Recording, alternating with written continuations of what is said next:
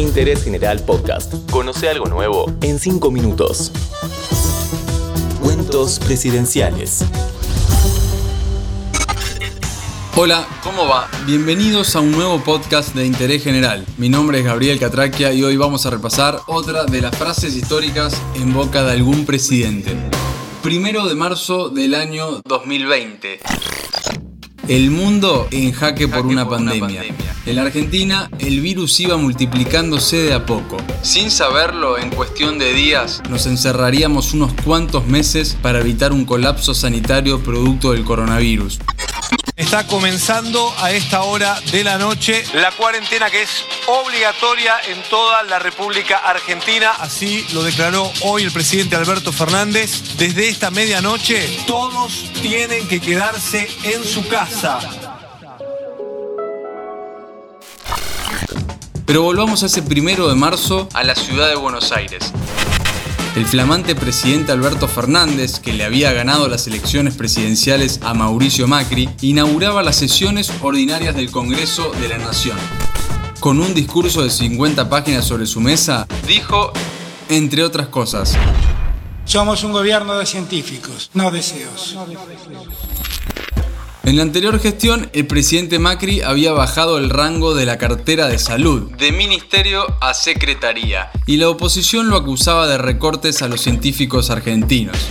Mauricio Macri anunció un paquete de recortes drásticos, entre ellos la reducción de los ministerios a menos de la mitad para convertirlos en secretarías. Por esta razón, una multitud se congregó esta jornada en las puertas de la sede de la cartera de salud, pues su categoría será reducida. Una de las críticas de la oposición de ese entonces era calificar al gobierno de Macri como un gobierno de CEOs, alejado de la política y del manejo de la cosa pública.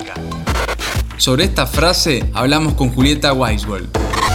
Hola, soy Julieta Weisgold soy abogada, periodista, estoy terminando una maestría en comunicación política en la Universidad Austral. Me especializo y trabajo hace muchos años en comunicación política y en el 2019 estuve coordinando el área de discurso en la campaña presidencial de Alberto Fernández. Es una frase que parecía ser el indicio de un cambio de cosmovisión de quien estaba a cargo del gobierno. ¿Qué buscaba Alberto Fernández con esa frase? ¿Por qué decidió establecer ese contraste en uno de sus primeros discursos como presidente de la nación?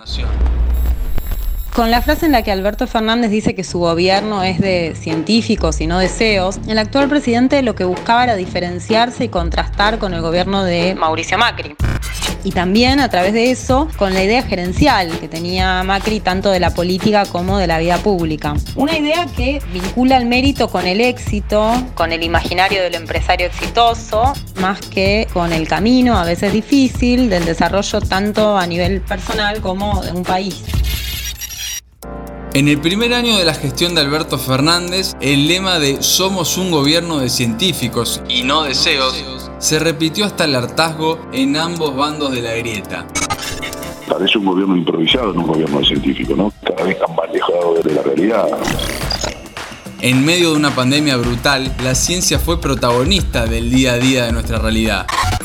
La oposición aprovechó esta frase para chicanear con falencias que pudo haber tenido el gobierno en el manejo de la cuarentena y el oficialismo, por otro lado, para agradecer que esta pandemia tocó en un gobierno de científicos y no de empresarios. Como ya lo dijimos, la grieta sigue instalada.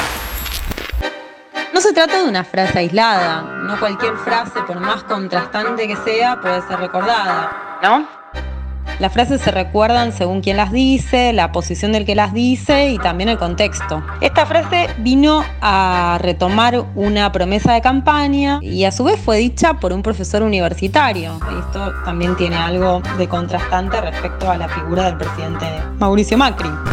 Pero además no fue una frase suelta, sino que coronó el anuncio de una ampliación de fondos para becas de científicos del CONICET. Es decir, era una frase que por un lado trazaba una diferencia y por otro trataba de hacerlo con un sostén y con fundamentos. Y ahí probablemente haya habido varias novedades.